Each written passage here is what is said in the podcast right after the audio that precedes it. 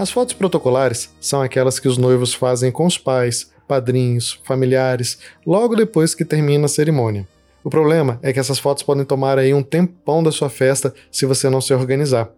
E foi pensando nisso que eu resolvi fazer esse podcast te dando 5 dicas para registrar a presença de todos rapidinho e poder curtir a sua festa. Nesse episódio, eu vou te contar um pouco da minha experiência como fotógrafo e te ensinar a montar uma lista de fotos protocolares que vai te ajudar a registrar a presença de todos que são especiais e sobrar bastante tempo para curtir a sua festa e interagir com as pessoas.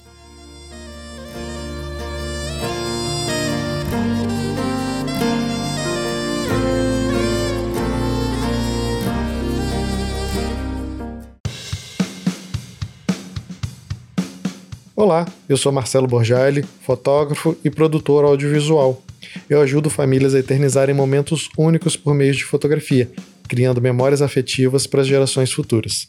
Também ajudo empreendedores a divulgarem seus negócios de maneira criativa com imagens, vídeos, podcasts, transmissão ao vivo e várias outras ferramentas audiovisuais. Se você quer dicas sobre fotografia de casamento, você precisa me seguir lá no Instagram, o arroba Fotos, e assinar também esse podcast.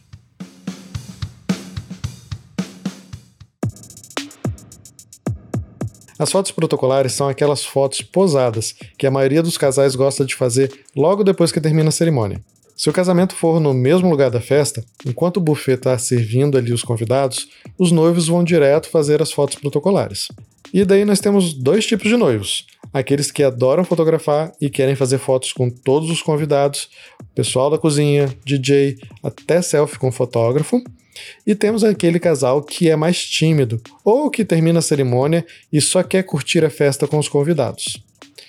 Eu vejo as fotos protocolares como uma oportunidade de registrar a presença de pessoas muito importantes para vocês e que, pela ocasião, estão ali super arrumadas e disponíveis para fazer uma foto com o casal. Então, mesmo quem não gosta muito de foto posada, pode aproveitar esse momento. Mas também vejo que seus convidados vieram ali no seu casamento para te prestigiar e interagir com vocês. Então, esse momento protocolar deve ser o mais breve possível para que possamos fazer outras fotos mais descontraídas durante a festa. Sendo assim, a primeira dica que eu te dou é planeje as fotos que você quer fazer. O casal pode conversar com o fotógrafo nos dias que antecedem o casamento e montar uma lista de fotos com todos que querem posar. Assim, ninguém vai ficar de fora e vocês não vão ficar perdidos ali pensando em quem chamar para fotografar. Geralmente começamos aí com os pais dos noivos, depois outros familiares especiais, os padrinhos e madrinhas, seguindo então para as daminhas e pajem e deixando aí um espaço para alguns amigos especiais no final. É importante manter a lista bem chuta e não cair na tentação de querer fazer foto posada com todo mundo. Se for realmente importante para vocês fazer uma foto com cada convidado, eu sugiro deixar para dar uma volta pelas mesas e fotografar com todos juntos mais tarde. E vamos para a segunda dica. Vocês podem enviar a lista para o fotógrafo, mas o mais importante é ter uma pessoa da família ou uma cerimonialista só para organizar a fila das fotos. Gente, casamento tem hora para começar e para terminar. Então vocês precisam fazer de tudo para otimizar o tempo com atividades aí protocolares e poder aproveitar a festa também.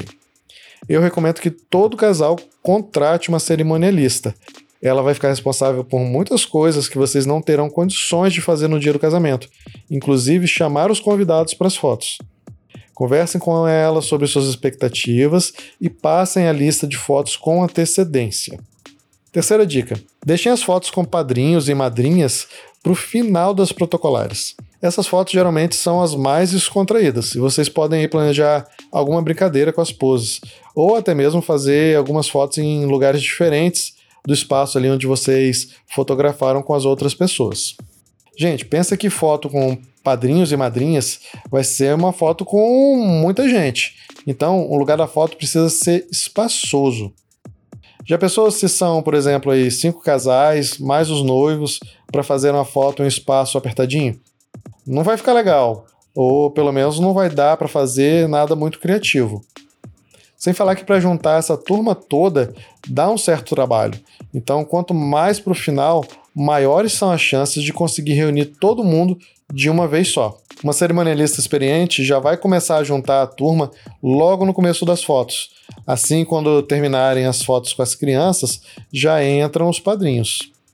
Quarta dica: não cedam à tentação de fotografar com cada madrinha e cada padrinho individualmente depois da foto em grupo. As pessoas tendem a se dispersar e você vai perder um tempão chamando todo mundo de volta para fazer uma foto com cada um. Gente, vamos falar a verdade. Só quem vai curtir essas fotos protocolares com os padrinhos são os noivos e talvez os seus pais. Seus convidados não vão ter a mesma vontade de fazer fotos posadas que vocês podem ter. Eles querem é curtir a festa, conversar e se divertir. Então mantenha tudo bem prático e rápido para poder curtir a festa e se divertir também. Quinta dica: se vocês tiverem mais um tempinho extra, eu sugiro fazer algumas fotos explorando outros espaços ali do local da festa. Digamos que vocês estejam em um cerimonial na frente da praia. Então, por que não dar um pulinho ali na areia e fazer lindos retratos do casal sem mais ninguém por perto? Ou se vocês estão, sei lá, se casando em uma igrejinha charmosa, que tal aproveitar ali a escadaria para espalhar as madrinhas e padrinhos e fazer uma foto do grupo? Talvez vocês façam o seu casamento em um cerimonial tem um jardim super descolado e esse vai ser o cenário aí ideal para uma foto do casal. Então conversem aí com o seu fotógrafo e explorem esses lugares. Lembrando sempre que vocês devem manter o cronograma e seguir aí a lista de fotos para não perder o melhor da sua festa. E essas foram as minhas 5 dicas de como fazer as suas fotos protocolares bem rapidinho para não perder o melhor da sua festa de casamento. Com uma lista na mão e uma pessoa treinada para juntar todo mundo, seu fotógrafo vai conseguir fazer fotos incríveis em pouquíssimo tempo.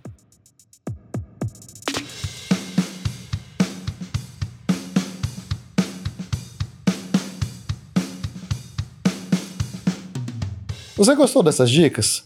Me fala o que achou lá no meu Instagram. E se tiver alguma outra dica para ajudar a fazer as fotos protocolares rapidinho, compartilhe com a gente lá também. E se você vai se casar e ainda não contratou um fotógrafo, me siga no Instagram e me manda uma mensagem. Eu adoro conversar sobre os sonhos das pessoas e quero fazer parte da sua história também. Aproveite para compartilhar esse podcast com algum casal de noivos que você conhece e ajuda a divulgar meu trabalho também. Isso é muito importante para mim. Te encontro no próximo episódio e até mais.